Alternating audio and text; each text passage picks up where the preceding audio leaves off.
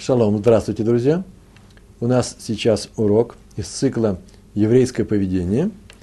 И наш сегодняшний урок называется «Настоящее милосердие». Э, Хесед Эмет. Да, по-еврейски это будет называться. Содержание нашего урока такое, оно неоднозначное, это две фразы, разные немного. Я их прочту обе. Надо помогать людям без оглядки на вознаграждение. Без оглядки на награду, без надежды на награду. Это первое название такое, супер название, а второе под название, под заголовок, участвовать в похоронах еврея.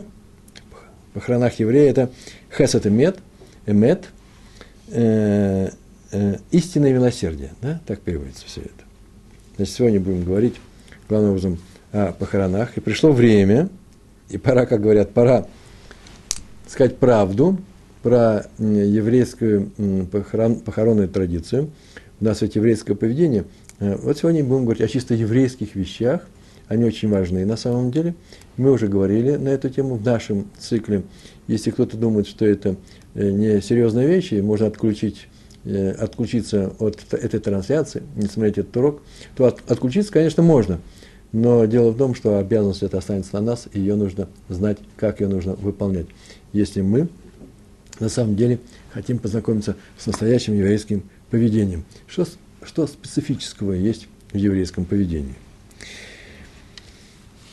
Но в двух словах я прям сразу скажу, а потом перейду к рассказу. Сегодня у нас тут несколько сказок. Одна уж точно совершенно сказка. Э, сегодня я ее занимался – развлекал своих детей, э, школьников в той школе еврейской, где я преподаю, э, Лицеон Барина в Бейтаре под Иерусалимом, и мы там это все это обсуждали, а за несколько минут до урока я выяснил одно обстоятельство, которое связано с этим рассказом, и пришлось заглядывать, мне извините за выражение, в интернет, карты Google открывать, и мы тут еще узнали, в чем специфика того чуда, о котором здесь будет рассказано. Но сначала несколько слов вполне серьезных. Вообще тема вообще серьезная, и сказка у нас тоже серьезная, что связано с, с тем, как поступают с умершими людьми. Но так или иначе, это тоже нужно знать. Это очень важно. Почему? Потому что именно похороны еврейские и участие в них, и организация их – это самый настоящий хесед. То есть чище этого нету мы так сказали, да, хесед эмет, истинное милосердие, самое истинное из э, всего, что есть.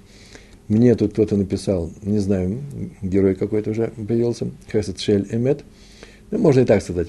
Хесед эмет так написано в той книжке, которую я сегодня открывал. Э, так какие важные законы до всего, что сейчас мы начнем, и откуда все это взялось, сейчас расскажу. Из какого стиха Торы, сегодняшнего недельного раздела. Сейчас это скажем. Но сначала я назову четыре важных момента, о которых потом, может быть, и речи-то не будет. Если у меня не будет времени, то мы и говорить об этом не будем. Поэтому с этого я и начну. Что связано с еврейской похоронной традицией, как устраиваются э, похороны, то первое, что нам нужно знать, и это очень важно в наше время. Никогда еврейский труп не сжигают. Это категоричным образом запрещено. Э, сжигание тела умершего человека по еврейскому закону, не просто по традиции, а по еврейскому закону обязательно предать земле.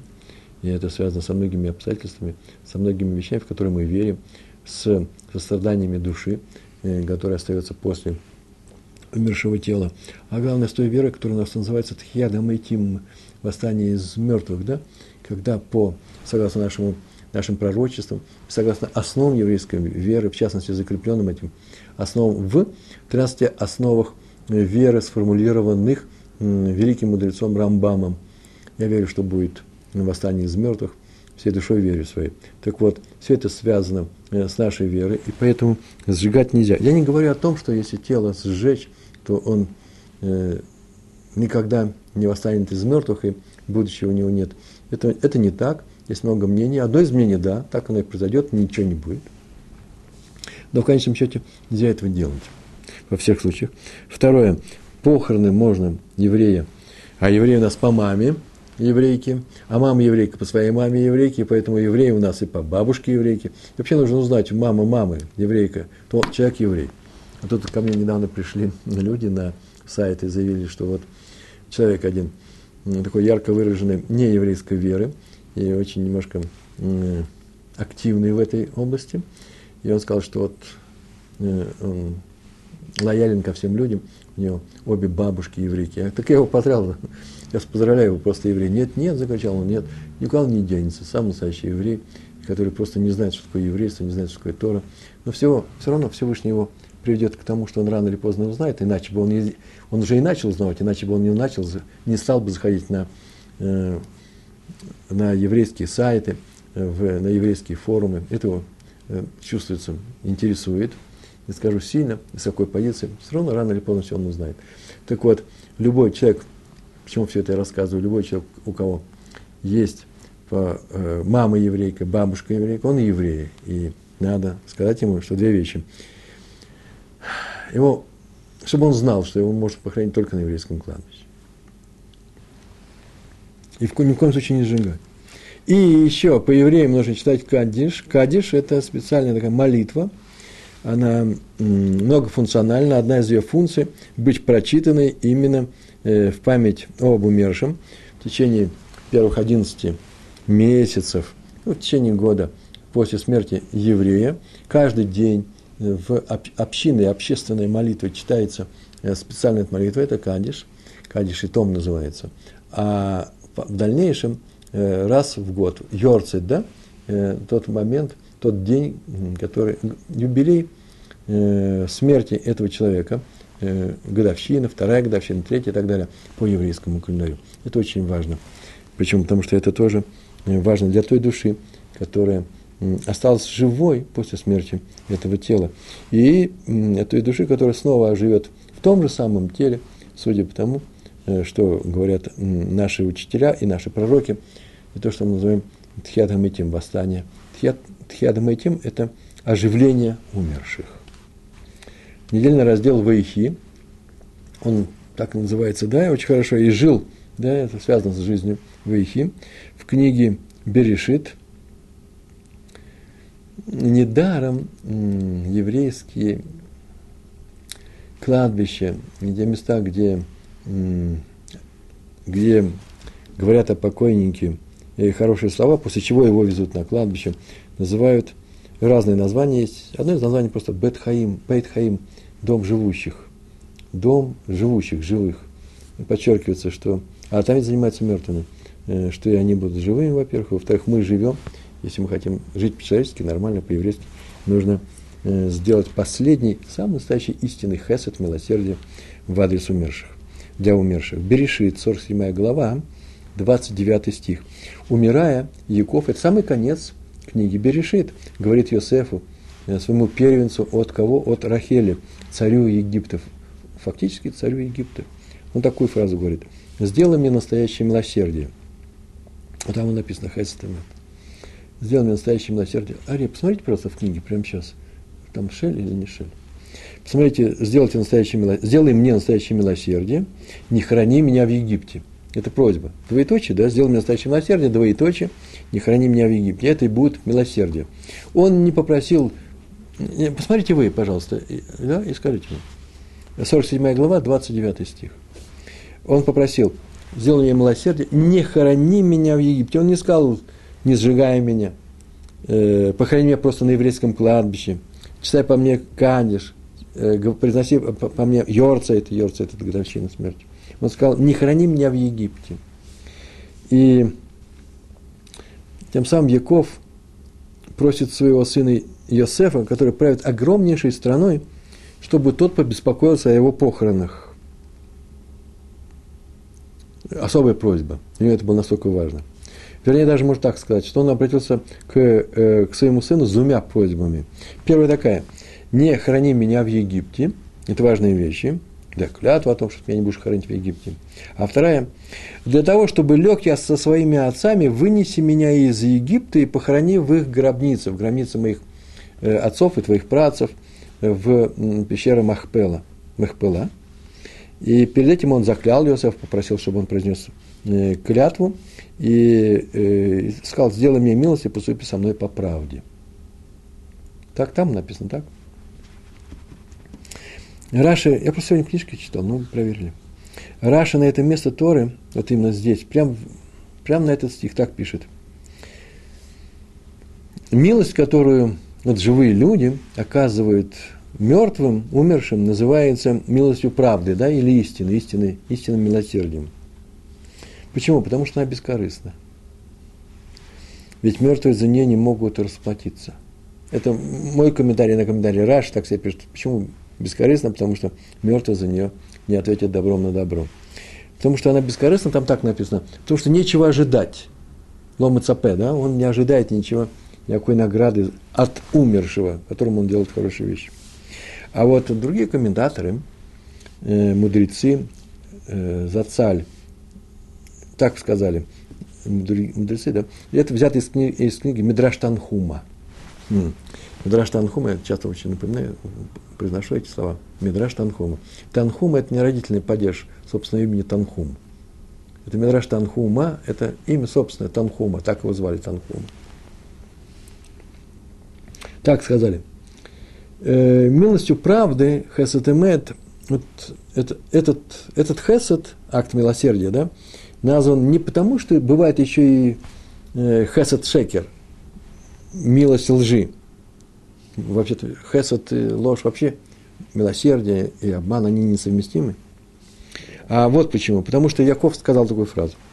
Если сделаешь мне такую милость после моей смерти, то она будет милостью истины. Другими словами, достойно похоронить, вот что он просил Иосифа. Именно достойно похоронить. Значит, мы не просто о, похоронах говорим, а о достойных похоронах, достойном захоронении. Ну, в первую очередь, во-первых, нужно похоронить. Вот, например, сжечь – это недостойно захоронение, это вообще никакое не захоронение. Э, э, э, положить тело не на еврейском кладбище тоже недостойно. Ну, в конечном счете, я понимаю трудности, связанные с такими вещами. Что теперь делать? Многие ничего не соблюдают, ничего не знают, похоронены евреи везде и всюду. Ну, мы должны знать о том, что по еврейскому закону нужно хранить на еврейском кладбище. И эта возможность есть и в России, может быть, не во всех местах, э, и в Америке, и в Европе. Э, проблемы нет. Надо обратиться к раввинам и все это сделать. Ну, несложно, и небольшие траты, не супер большие траты на это пойдут. Итак, у нас похоронить умершего – это не что иное бескорыстный акт милосердия. А вот э, интересно, что Почему так говорится? Ну, во-первых, тот, кто хоронит мертвого, знает, как сейчас мы сказали, э, нет, сейчас мы заново говорим это. Тот человек, который хоронит мертвого, он знает, умершего, что так принято поступать, чтобы гарантировать любому человеку достойные похороны, проводы, да, достойные проводы из жизни. И, и, и тем самым он говорит, что так все делаем, и мне тем самым будут достойны, э, достойные похороны. И так сказать, как это называется – общественный договор, да, если использовать язык французских энциклопедистов, это так договорились люди. Одни хоронят других, и поэтому они тоже будут похоронены. Но почему же тогда можно сказать бескорыстный акт? Никакой, никакой бескорыстности здесь нет. Каждый поступает, зная, что с ним тоже так поступят. Да и конкретно про Иосифа сказано, прямо в этой же главе, что он совершенно не бесплатно э, взялся хоронить своего отца. Почему? Потому что Яков ведь сказал, да, про награду за его труд. Выделил я тебе награду, превышающую вознаграждение, а именно получишь, получающее, превышающее вознаграждение, тоже нужно добавить слова, превышающее вознаграждение другим моим сыновьям. Тебе я сделал больше, а именно ты получишь в наследство, и ты, и твои потомки, понятно, да? Город Шхем. О, так вообще впрямую написано, что здесь будет награда – и еще Плата ожидал Иосифа за работы, за все, что заботы, да, он царь, сейчас он будет заниматься похоронами своего отца, за заботы по захоронению своего отца. Э, через много лет мы говорили, его самого похоронили в Святой Земле, а не оставили его кости гнить в Египте. Египет настолько плохой, что Яков Авину, наш прадед Яков просил, заклинаю тебя, только не храни меня здесь, то и Иосиф получил то же самое. И, может быть, именно за то, что он похоронил там отца. Э, э, похоронили его в Святой Земле. Откуда это мы знаем? Когда евреи выходили от, э, из Египта, от фараона уходили, то Моше Рабейну взял что? Ящик, Арон, ну, гроб, по-русски говоря. Там написано Арон. Взял с э, телом умершим, с, умершим, с мертвым телом, телом Йосефа. Об этом мы говорим в пасхальной Агаде во время Седра. И сразу после исхода, там так было сказано, и мы знаем об этом, евреи попали в жуткую трагическую ситуацию. С одной стороны на них шла конница фараона, египетские э, войска с, с копьями, сейчас они шли убивать, а с другой стороны катило свинцовые волны, э, бурные в ту весеннюю пору, море Ямсуф, море Суф. Это было весной, это было весной, непогода. И море расступилось, мы знаем, знаем. И для чего? Чтобы дать евреям, нашим працам, нашим предкам пройти посуху по, прямо по дну моря. А почему она расступилась? О, Мидраш нам рассказывает, из уважения к костям праведника Йосефа. То есть он помог своему народу уже после своей смерти. Народ вынес его с собой на свободу. И, э, ну, понятно, что это относительно такой литературный прием.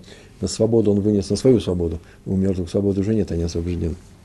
Поэтому что можно сказать бескорыстного в, в похоронах Якова, его сыном Иосифа? Ответ такой. Только что мы сказали, что он сказал две просьбы. Не оставляй меня в Египте и положи меня в гробнице працев. Просто похоронить. Ну да, это акт естественный. Но он сделали больше, чем требуется. И на самом деле для царя организовать траурную процессию из, от Нила до, э, до Хеврона. Это вообще друг, другая вселенная. Перейти через иудейские горы, устроить там похороны Э, да нет, просто вообще у нас так сложно, да, устроить похороны своей еврейской бабушки в еврейском кладбище. Иногда это просто немыслимо, это трудно, это тяжело. Царю египетскому это было необыкновенно тяжело. Оставить государство, траты гигантские, большие, личные траты. Он, личные траты, это он сам тратил, не из царской казны. То же самое. Чем отличается его поступок от поступка нашего, когда мы хороним свою еврейскую бабушку и на еврейском кладбище? Это и есть достойные похороны. Так вот, это и есть самая настоящая милость правды, милость истины. Правдивее ничего не бывает. Почему? Я вот выписал, взял определение правды. Правда, истина, эмет – это соответствие поступков, слов и мыслей, поступков, слов и мыслей человека, соответствие всего этого реальному положению дел. Так вот, еврей должен быть похоронен на еврейском кладбище, а Яков должен быть похоронен, найти успокоение свое в гробнице працев Авраама и Ицхака. И это и есть правдивое положение дел. Поэтому э- эти похороны, это не что иное, как Хесед Шель Эмет. Так написали, написано в книге Ора Хаим. Очень интересная, известная книга. А вот я сегодня нашел еще такие соображения. Катав Софер написал в своей книге что то же самое сделал Авраам, когда похоронил Сару в пещере Махпелак. Только первый раз, первое, первое еврейское тело там было похоронено. До там только лежал Адам и Хава. Просто похоронить, просто, это обычное исполнение заповеди. А похоронить в достойном месте – это истинный хесед, истинное милосердие. Это то же самое написано Зоар Акодыш, Зоар Акадош. Там так написано, что в достойном месте похоронить это очень важно, чтобы лежал в окружении праведников – что такое еврейское кладбище? Еврейское кладбище, чтобы тело лежало в окружении праведников, исполнявших заповеди. И те, которые родились в семьях, у которых есть схуд авод, э, а именно заслуги працев Авраама, Ицхака и Якова. Я вообще говорю про остальные поколения. А почему? Да потому что рядом с праведниками обитает шхина. Обитает шхина – это чувственное восприятие присутствия Всевышнего. Мы просто чувствуем это, мы знаем это, мы видим. Как это выражается, сейчас я не хочу этим заниматься, это отдельный урок. Шхина, она в храме, в еврейском была, прямо там и осталась. Поэтому, кстати, не можем подниматься в состоянии ритуальной нечистоты на храмовую гору. Но Шхина присутствует там, где э, люди учат Тору.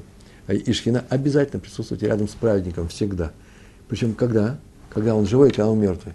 А поэтому мы молимся, Всевышнему молимся, не мощам каким-то, не костям, не самому этому праведнику. Молимся Всевышнему, но там – где шхина нам доступнее, а именно на могилах праведников. Поэтому э, есть такой обряд поездки э, в счастливые или тяжелые моменты жизни для молитвы на, э, рядом с могилой праведников.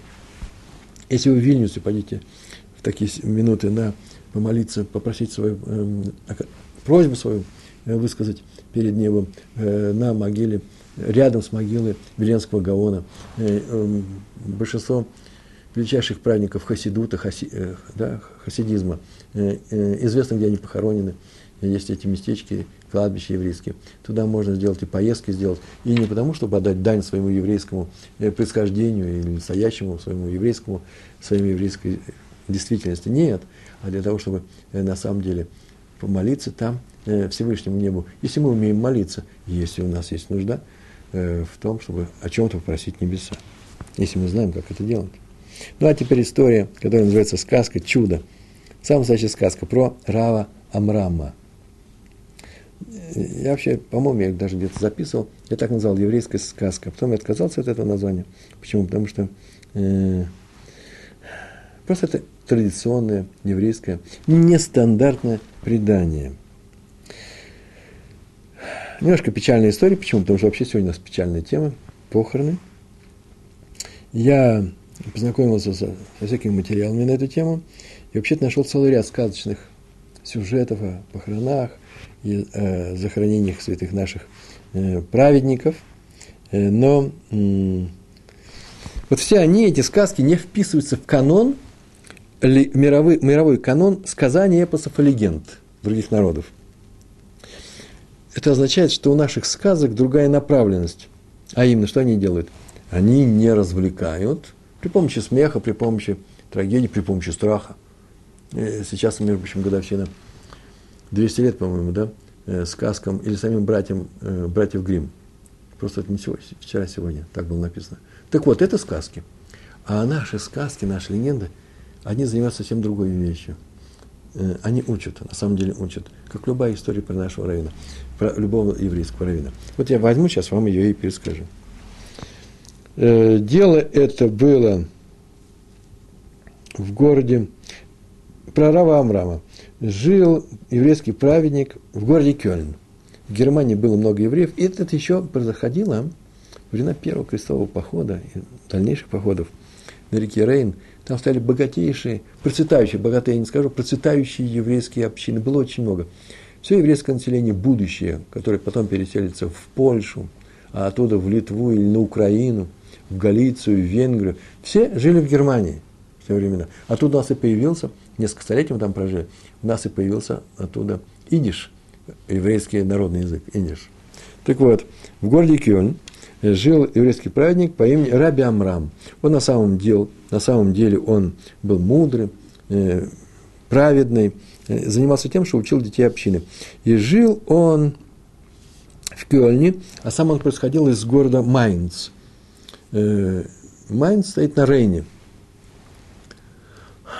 Майнц стоит на Рейне – а рядом Франк, Франкфурт на Майне. Майн впадает где-то в Рейн, э, в, э, в, э, с правой стороны, да? И вот в этом месте где-то стоит э, Майнц, недалеко от Франкфурта. А Кёльн стоит в другом месте, тоже на Рейне, кстати. И он жил в Кёльне, но сам происходил из Майнца – И э, перед смертью он попросил своих учеников, собрал свою общину, попросил, чтобы его похоронили на кладбище, где похоронены его предки. Люди сказали, ну это же в Майнце. Он говорит, да, в Майнце. Так вот, это была необычайно трудная просьба. То есть невыполнимая для, для исполнения, она совершенно невозможная была. Почему?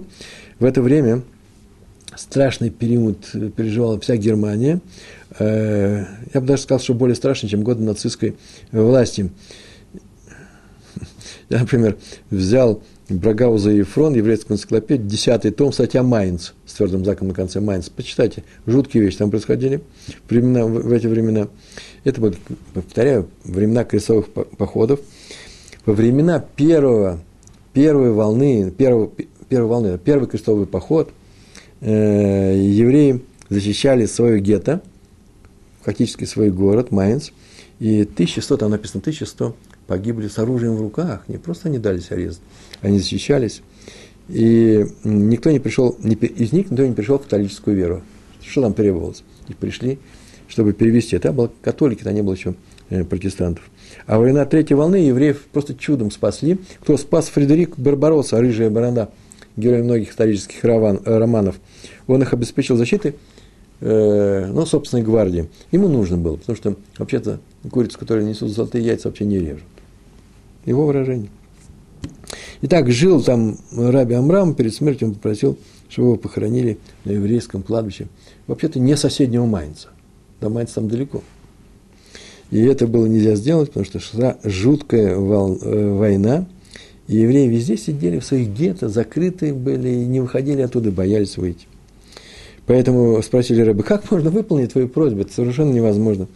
И очень просто он сказал, я вот знаю, ну это пророчество, он говорит, что мне сказали с неба, что я буду там похоронен, только вы сделаете, Иштадлус называется, да, некоторые участие проявите в этом. Все, что вам нужно сделать, это поставьте мой гроб, Арон, ящик, за границей Израиля хоронят многих народов в ящике. Поставьте вот плотик такой, э, челн, одноместная лодка.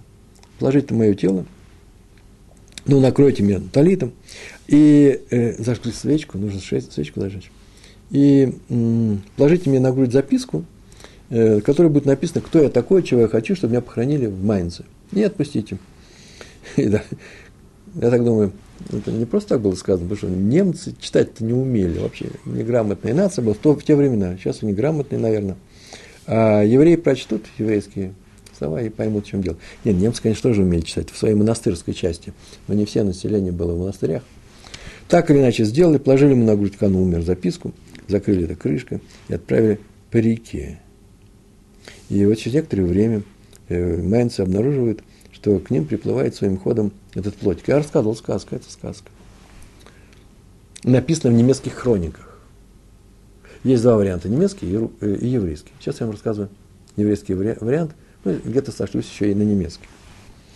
И плотик, на нем ящик.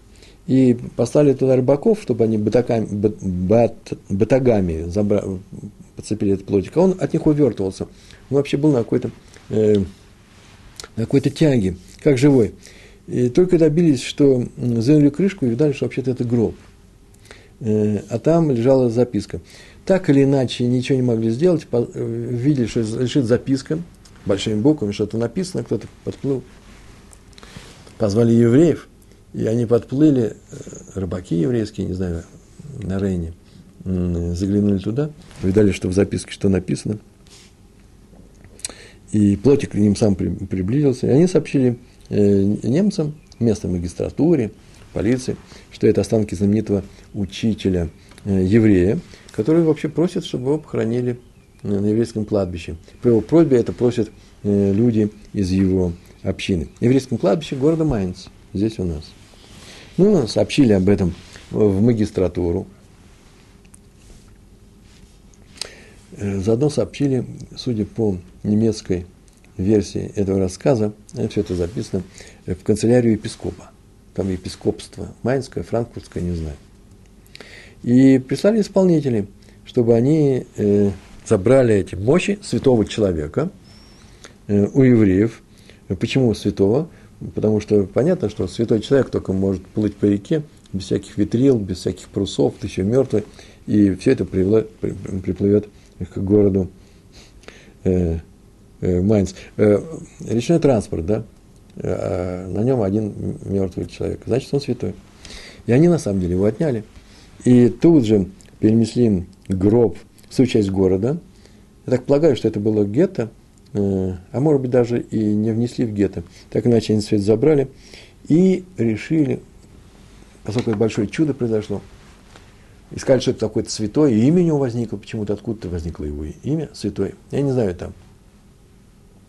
Сигизмунд. Не знаю, какие имена бывают. Знаю, что за, за один день, на самом деле я не верю, что один день, над ним воздвигли церковь. Э, христианскую. Я не скажу, там собор большой, каменный. Так иначе они сделали. Со временем э, эта церковь и стала с, э, ее обложили камнем, и было написано, там, где я читал, это литература довоенная, до революции еще, что в Майнце эта церковь стоит. Вот я, между прочим, был в Майнце и не, не зашел туда посмотреть, что это такое. Есть такая церковь, где напи, на, на, написана э, каменная табличка, стоит э, перед входом, где написана вся эта легенда, и сообщается, что вообще-то местные люди, этот фольклор прекрасно знают, что вот приплыл в Майнц плотик с святым человеком, фамилия, я уж не помню точно, Асе, и вот эта церковь стоит в его память.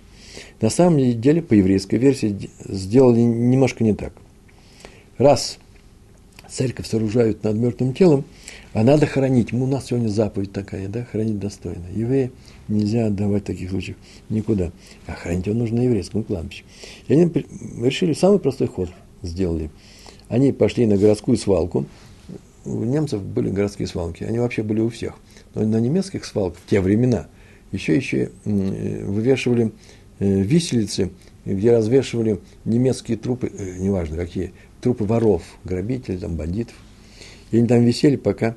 Вот недостойное хранение, кстати, захоронение. Тихий ужас.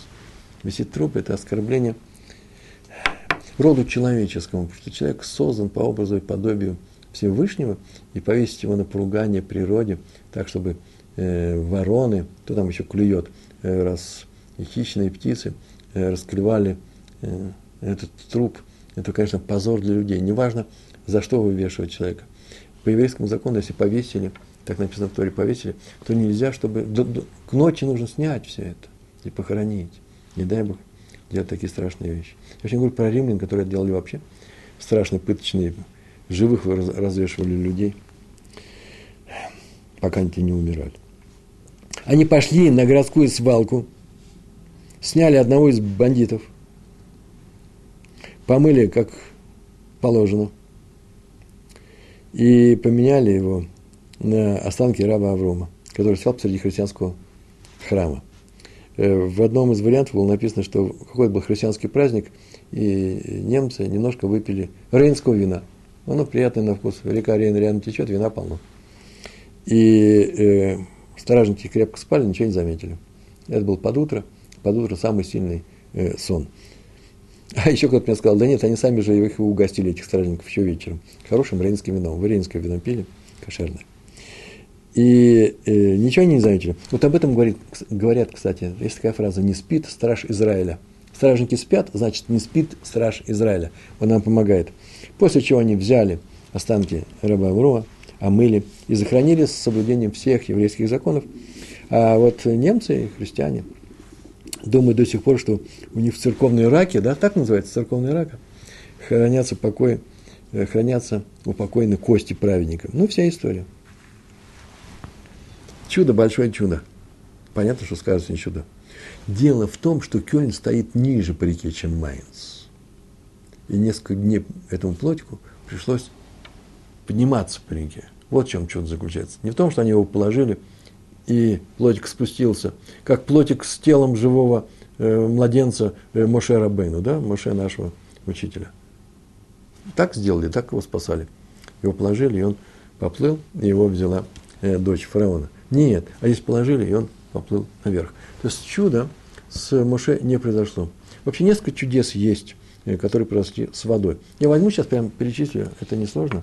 Первое чудо, ну, понятно, самое большое чудо, это когда, мы уже говорили об этом, Ям-Суф, Красное море, да, неважно, море при, ну, во время исхода э, из Египта и еврейских племен расступилось, и мы прошли э, по суху. А тут стояла вода по обе стороны. Видите, вода стоит по обе стороны. Она стоит. Второе чудо, когда евреи переходили через Иорден, э, по-русски Иордан, да, река, они переходили с восточного берега на западный, они зашли с юга, они шли с Египта, они шли с запада, но с юга от Мертвого моря и пришли на север, и тут перешли. И чудо заключалось после смерти Муше. Э, река встала. Как она встала? Некоторые говорят, тоже стояла как э, в море, некоторые говорят, стояла только одна стенка, вторую не надо э, ставить, она утекла вода в Мертвое море. Но эта стенка, которая здесь стояла, э, конечно, более чудесна, чем в море. Почему? Вода к нее натекает. В море она не натекает. И эта стена должна быть, быть очень мощной. Вода стоит натекающая. В море стоячая. Третье чудо было, когда мудрецы спорили на тему кошерности, э, не кошерности, а способности воспринимать ритуальную нечистоту одного прибора, не прибора, а одного устройства, на котором варили хлеб, кстати. И э, был спор большой на эту тему. Один из учителей сказал, что э, я считаю, что э, принимает или не принимает. Вот какое решение, все остальные сказали, докажи. И он сказал, я сейчас докажу, вот этот ручей докажет. Это в Вавилоне все происходило. Это ручей что? Это было не в Вавилоне, это происходило здесь, в Израиле. И потекла вода вспять. О, это еще больше чудо. Если в Иордании вода стояла от Кенерата до места, где проходили евреи, да, приходили, где-то в районе Ерехо, чуть севернее. Да, ну, конечно, в районе Ерехо, потому что первый же город, который они э, разрушили, был Ерехо. Помните, ходили с шафарами. Да. Но это большое расстояние, вся эта вода стояла. То есть здесь вода не просто стояла, она потекла обратно. Она протекла по градиент э, э тяготения в противоположную сторону показывал. Это третье чудо. А четвертое здесь. Тут не то, что река потекла, а река понесла. Ведь он же не сам плотик плывет, его вода понесла. И эта часть воды вокруг него должна была взять его и отвести. Чудеса совершаются с чем? С, с евреями, когда они выполняют заповеди. Необычайно трудно это выполнить эту заповедь, Всевышний помогает. Небеса помогают. Так что, видите, это чистый вымысел, не, не, не что иное. Но вымысел он по жанру, по жанру литературы, но не по жанру жизни. Почему о чем рассказывается? Потому что евреи выполняют заповеди в самые тяжелые времена, когда бы им не, не доводилось жить, вот эту заповедь уж точно они должны выполнять.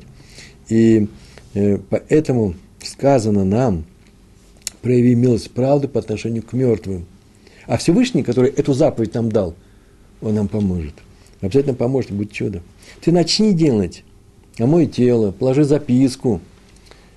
Главное, не, не опускай руки. Все закончится самым таким нужным, благополучным образом. Да еще как закон, не просто закончится. Люди еще об этом сказки будут рассказывать, легенды. Вернее, даже две легенды.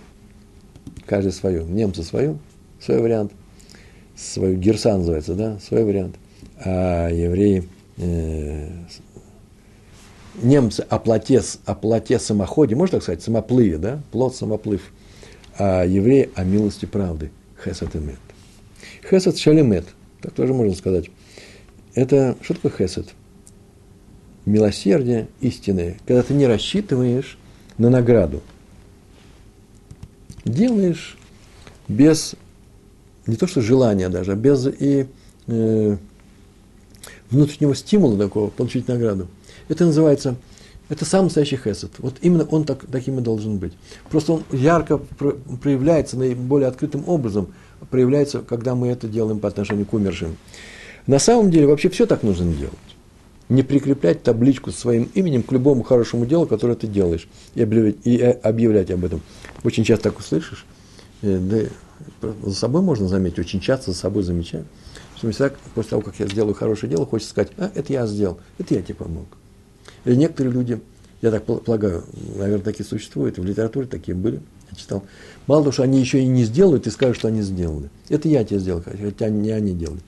Люди хотят, каждый человек хочет, чтобы о нем думали хорошее. Некоторые при помощи дел, другие при помощи чего? При помощи слов, только слов они объявляют. На самом деле, правда, истинная правда находится, находится совсем в другом деле. Не при помощи дел нужно сделать хорошее имя. Хорошее имя делать себя на небе, а так здесь пускай люди не знают, согласны ли мы помогать другим людям анонимно. Вот весь вопрос в чем?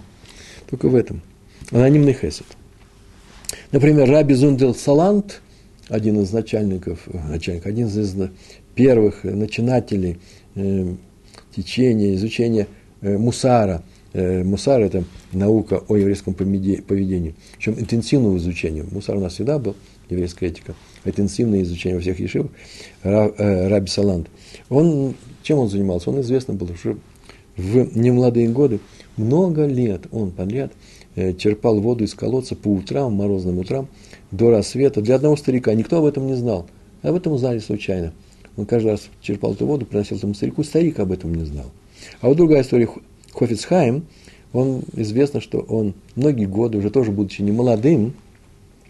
э, подметал пол в синагоге, э, в, в своей синагоге, там, где они молились, там, где учились, в Радин, город Радин, топил печи по утрам, это он их разжигал. И об этом никто не знал. Я полагаю, что кто-то, наверное, знал об этом, по крайней мере, Стопник или еще кто-то, Габай. Но он старался этого не делать. Потому что однажды за этим занятием, когда он с веником, э, немолодой человек, уважаемый раввин, глава всего поколения, с веником подметает э, к приходу молящихся студентов учиться, подметает пол, его обнаружил за этим занятием один ученик. И Хофиц Хайм начал его просить, только никому не рассказывай, пожалуйста, никому не рассказывай, обещай мне – ты никому не расскажешь. В Талмуде сказано, храни других, чтобы похоронили тебя. Так написано. Моет Катан, 28, 28 лист, первая страница. Почему так говорят, что это бескорыстный хесед? Так мы об этом как сказали. Раша – это когда хоронят, когда хоронит человек и не ожидает, что так поступят с ним. Не, слышите, так он написал. Хоронит и не ожидает. А сейчас только сказано было. Храни других, чтобы похоронили тебя. Так нет же, не ожидает совсем другая вещь. Не от бескорыстия не ожидает, он не ожидает, что его наградят. Нет. Просто потому, что не собирается умирать. Он не просит этого. Бескорыстный в данном случае хесед, в чем заключается? Он бескорыстен. Мне не надо такого же. Почему не надо? Я не собираюсь умирать. Мне не нужна эта награда. И это второе объяснение. Еще третье. Почему похоронить э, умершего человека? Похоронить. Более истинный хесед, чем сделать заповедь в адрес, например, других людей, в адрес живущих, живых людей. Таких заповедей очень много. Все заповеди Хесада. Но почему это тоже Хесад для живых людей? Почему только мертвым? Э, про мертвых нам сказано, что только это настоящее Хесад. Хесад имеет. И ответ очень простой. Когда я помогаю живым людям, живущим, я помогаю бескорыстно. Но вполне возможно, что так получится, что этот человек, которому я помог, поможет мне. С таким же делом, с другим же делом. Возможно такое, правильно? И получается, что несмотря на то, что у меня была надежда на то, что никто ничего не узнает. И я, вот как Авраам Авину, для своей Сары, я хочу человеком быть, э, правильным еврейским человеком. И хочу сделать хорошую вещь другому человеку. И не, приподним, не поднимать себя, свой статус, свой авторитет э, перед друг, в глазах другого человека. Нет, я хочу поступить, потому что тоже не от этого э, просит меня э, так поступать. Потому что так положено. Потому что у меня есть душа, и душа, это божественная душа, просит, чтобы я так сделал. Сделать хорошую вещь человеку. Почему нет? У меня просит денег, почему не дать? Он меня не просит денег, но я знаю, что у него нет. Почему не дать? Душа моя просит, мне хорошо. Только от этого мне хорошо. Вся моя корысть. Мне не нужно, чтобы он мне сделал то же самое. Но ведь так же может случиться, что это и произойдет. Так на небе возьмут и развернут, и оказывается, и поступил хорошо. У меня очень много примеров, когда сделали хорошую вещь человеком, и он ответил потом супер хорошо. А без этого вообще была бы смерть, не, о нас бы сказано. Эти примеры у меня э, полон мой блог. Там рассказано, написано. Во многих своих уроках, видеоуроках я рассказываю об этом. Почему? Все же может Э, получиться. Так вот, это и получается задним числом. Ну, видите, я вернул, он тебе и вернул это. То есть у тебя -то реакция, стимул помочь, реакция помочь, да, э, была бескорыстная, а обернулась корыстью. Не корыстью, а помощью. С мертвым это не пройдет. Никогда. Ни один мертвый не помогал другим. Ну, наверное, нужно подумать, Рыбари, наверное, такие есть истории – сейчас я вспоминаю, когда умерший помог живым, а именно он что-то сказал. Ну, там-то, там-то клад находится. Я сейчас могу прямо из Талмуда привести несколько историй, просто они не входят сюда, они не касаются нашей темы. Оказывается, тоже есть такие вещи. Но я полагаю, что это все-таки помощь с неба. Это не сам мертвый. Конечно же, не сам умерший пришел тебе помогать. Это ты думаешь, что он пришел умерший. Это с неба э, помощь тебе. Ты так думаешь, такой дмут. Дмут – это образ этого человека. Почему я так думаю? Сейчас мы об этом поговорим. Потому что небо помогает человеку, который живет здесь.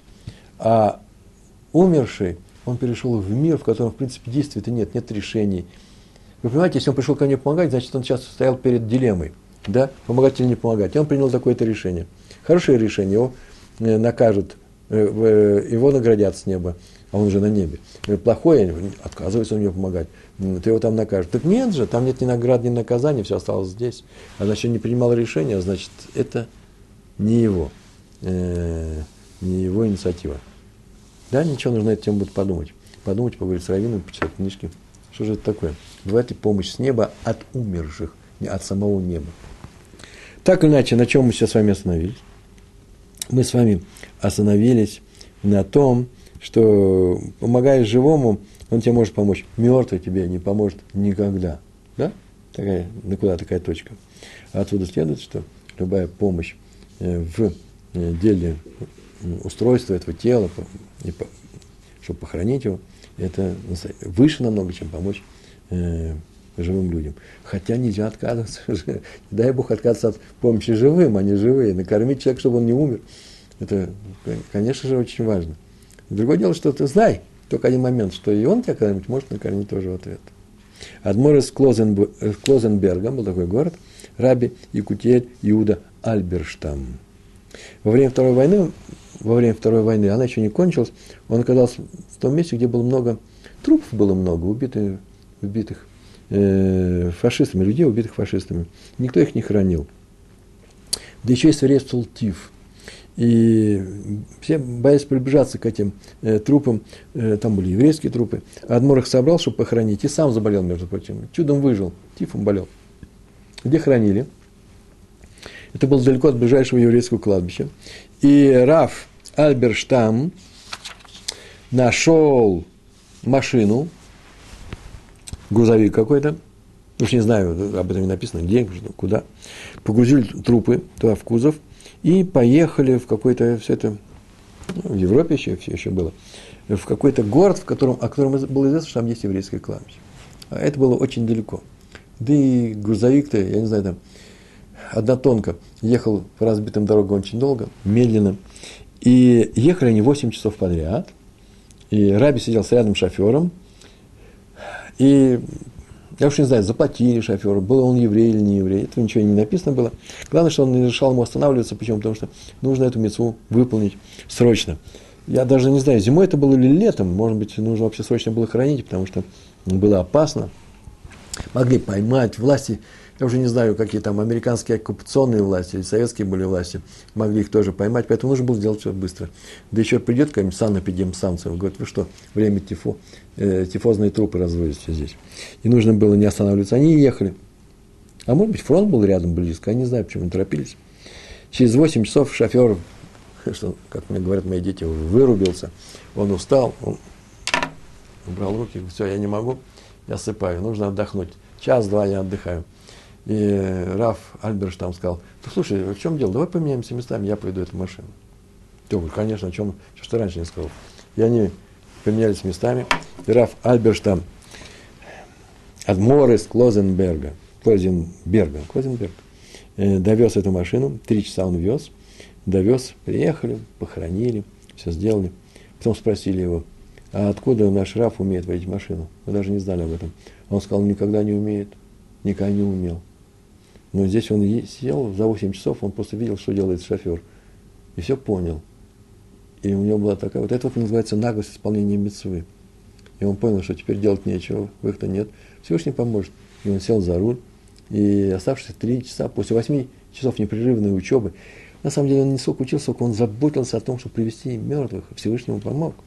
И он научился вести машину за эти три часа. Я даже не знаю, что дальше произошло, я не удивлюсь, если потом окажется, потом, когда он уже в, э, через много лет его спросили, вот, теперь машину можешь водить. Он сказал, с тех пор я ее и не водил, и сейчас поеду не, и не знаю, что нужно делать. Возможно и так. Это был грузовик, между прочим. Грузовик – это не просто вам водить машину. Там есть такая вещь, как перегазовка, да, на старых грузовиках. Это серьезное искусство. Всевышний помогает тому, кто занимается хесед эмет. В городе, где жил еще молодой по тем временам Хазон Иш, тоже разразилась эпидемия, поскольку мы здесь говорим об эпидемии, то же самое здесь. И трупы были опасны очень. Их там вообще поливали какой-то карболкой, поджигали, что угодно делали. Тут все власти есть. И это была еще царская Россия. Хазон Иш, не всякого сомнения. Э, и никто не хоронил умерших, и евреев тоже. Вообще люди боялись подходить к ним. И тогда Хазон взял один из трупов, просто взял тело, положил его себе на плечи, на спину завалил на плечи и понес на кладбище. Это было днем, все это видели, и все увидели, устыдились и пошли хранить умерших. Ну, понятно, что на носилках, понятно, что там на каких-то тачках старались меньше трогать, но, по крайней мере, хоронили. А вы спросили, а то Ныша спросили после этого, «Э, почему он рисковал жизнью? Это же запрещается. Есть закон, это вы знаете об этом, да? Который запрещает рисковать э, своей жизнью. Э, нельзя предпринимать тяжелые, тяжелые эксперименты, самим собой посмотреть себя на экстремальность. В частности, участвовать в экстремальных видах спорта. Я понимаю, что я сейчас рассказываю перед много людей совершенно цивильного образа жизни, светского. И многие э, не то что увлекаются, я не уверен, что здесь есть какие-то дети и юноши, которые занимаются экстремальными видами спорта. Так или иначе, просто я должен сказать о том, что вообще-то все это не приветствуется Торой, и любая опасность, она не приветствуется в такой степени, что, например, есть э, постановления, которые запрещают жить, например, евреям э, на таких местах, где есть опасность, например, от арабского терроризма. Ну, например, рядом с какой-то известной террористической деревни арабской, э, или, например, ездить, ну, сейчас куда? В Иран ездить еврею. Вообще-то не советуется, почему? Потому что там узнают, что он еврей, и там будут неприятности. А в свое время было в Афганистане, там, где к евреям плохо относятся. Или, например, ходить по Парижу в шляпе, особенно в центре, по тем районам, где, или по тем районам, где мусульманское большинство живет. Так мне сказали, что нельзя этим рисковать. Э, смотрите, Париж – это не Москва и не Киев с Одессой. И по Москве можно пройти в шляпе, тоже не, не очень нравится. Э, в Киеве проще, а в Одессе просто по центру можно ходить. В Париже, в Варшаве. Вот по Германии можно ходить сейчас в шляпе. Всякое бывает. И там тоже много мусульман. Но мусульмане такие, не арабского происхождения, турецкого. Я ничего не имею против ни арабов, ни турков. Я говорю про опасность. Нельзя рисковать самим, самим собой. Нельзя ставить эксперимент над самим собой. Испытывать самолеты. Еврей, религиозный еврей, этого не сделает. Нельзя ночью выходить на дорогу, там, где ходят э, неприятные люди. Я не могу себе представить сейчас здесь в Израиле, где можно выйти вечером на улицы города, ну, по крайней мере, религиозные части свои, брак. Да нет, по Тель-Авив, наверное, скорее всего. Если никто не говорит по-русски, можно гулять, гулять везде. А если говорят по-русски, значит, с ними тоже можно, они защищат. Я не знаю об этих случаях, наверное, бывают такие случаи. Нельзя рисковать самим собой, ходить в те места, где опасно для жизни. Такое правило у нас э, было. И тем не менее, Хазон Иш взял труп человека, который умер от эпидемии, то есть всякие вирусы, микробы, что там еще бывает, и понес его, и все усадились и понесли. Вы спросили, почему он рисковал жизнью? А он ответил – что дело в том, что эпидемия – это же не что иное, как гзира называется, да? Приговор небес, жестокий, жесткий приговор небес, этой общине. И он сказал, так вот эта гзира сейчас установлена не только для мертвых, которые умерли, но и для живых. Это приговор для нашей общины. И поэтому вся община должна заняться, заниматься, похоронить этих, этих людей. Иначе приговор не отменят. Поэтому это акт как раз отмены опасности, а не риска. Ну, еще у нас несколько вещей есть, я сейчас быстренько их расскажу. Раби Лезер Кляйн Рав, э, Равин Бершевы, он рассказывал. Ой, жалко, эта история на несколько минут осталась вообще-то. Ее бы рассказывать дольше нужно. Э, один еврей рассказывал, что в 17 лет он оставил Тору, он жил за границей. Э, потом во время войны он побывал в Аушвиц, потом в 44 году его перевезли в Терез, Терезинштадт, да? Терезинштадт. А после освобождения его освободили – Э, американские войска, жил он в Чехии, а в 48-м переехал в Израиль. И ничего не соблюдал, вообще отошел. Он из соблюдающей семьи был. И вот в 53 году ночью в Йом-Кипур, так рассказывает Раф Кляйн, он ему рассказывал об этом, к нему во сне пришел отец, мы говорили об этом, в Талите, в Йом-Кипур, ночь, и потребовал, чтобы тот вернулся к Торе. И он счел, посчитал, что это пустой сон. В следующую субботу он сидел уже в субботу в кафе города Решен Лицион – и увидел в толпе, которая проходила мимо, неясный силуэт чего-то. Присмотрелся, это образ его отца, который шел, плыл над всеми в толпе, в том же самом талите, в том же самом образе. И он ему снова сказал, вернись к Торе. И он перепугался, и в следующую субботу он не курил сигарет, не включал радио, ничего не делал. Посидел в одиночестве, трясясь от страха, а на исходе субботы, когда она кончилась, пошел в кино, вышел в лицо, вернулся, открыл дверь, а его отец стоит среди его комнаты. Это образ отца в талите, и снова э, говорит те же самые слова. Он не выдержал, он побежал в Нейбрак, поехал в Нейбрак, из Решон недалеко, к Хазону Ишон пришел, устроился, договорился о встрече, с секретарями пришел, только он вошел, Хазон Иш сидел за столом, он молча, строго на него посмотрел и спросил, почему не соблюдаешь субботу, не соблюдаешь Тору? Тот рассказал, откуда вы знаете, что не соблюдает Тору. Он ответил, за какую-то заповедь тебе, за исполнение какой-то заповеди тебе с неба э, подарили э, немало лет жизни. Вот скажи, просто, какую заповедь, вспомни, о какой заповеди идет речь, и вернись к Торе. Тот сказал, что вообще ничего никогда плохого людям не делал, наверное, за это давал задаку. Он говорит, нет, нет, этого недостаточно. Вспомни как следует. И он вспомнил, прямо тут же, когда ему было 14 лет, приехала в их город какая-то женщина из какой-то деревни, сказали, что в их деревне обнаружен лежит труп еврейского ребенка, ему некого похоронить уже несколько дней. И отец послал его туда хранить. И были бандиты на дорогах, было ужасно опасно. Но Всевышний, как он сказал, мне помог, я приехал, похоронил и вернулся обратно. Наверное, из-за этого и Хазоныш согласился. О, да, такой заповеди хватит для того, чтобы человека дали ему в награду большую, огромную жизнь. Такая великая эта заповедь. И он ушел от него, от Хазоныша, с тех пор, как он рассказал Раву Кляйну, Равину Бейршеву, что он соблюдает то в полном доступном ему объеме. Ну и что, еще два, два, две вещи, у нас осталось 4 минуты, надо читать Кадиш умершим.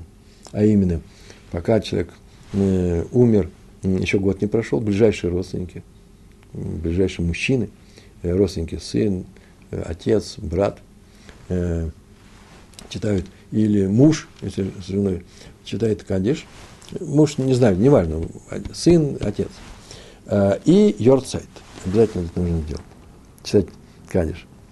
И он написал, Хаим Софер написал предисловие к своей книге. Заботиться об умерших, это называется читать Кадиш. Так вот, в к своей известнейшей книге комментариев на Мишну э, Хайм Сойер такой написал, какая, написано у наших мудрецов, какая заповедь самая истинная, та, которую мы делаем умершим. И поэтому он, как только он прочитал это, еще будучи юношей, всю свою жизнь, каждое утро перед шахарем вставал, еще не выходил никуда, ничего не мылся, ничего, ничего не делал он учил Мишну, специально в, называется Лилуй Нашамот, да, э, в, в память умерших душ, в память всех умерших он это делал всю жизнь. Ну и последняя история, Раби Мордхай Гифтер. в двух словах, времени уже нету. Его пригласил на свадьбу один его ученик. Прямо сказал, что нужно на свадьбу, другое, другое место, какое-то, в каком другом государстве нужно было лететь на самолете.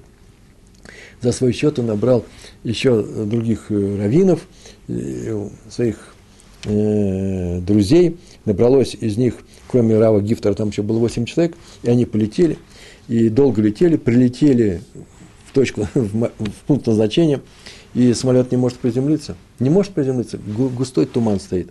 Они полетали и полетели в какое-то другое место, тоже не очень рядом, кстати. Там приземлились, и уже видят, что они на дневную молитву опаздывают, и на свадьбу они уже опаздывают.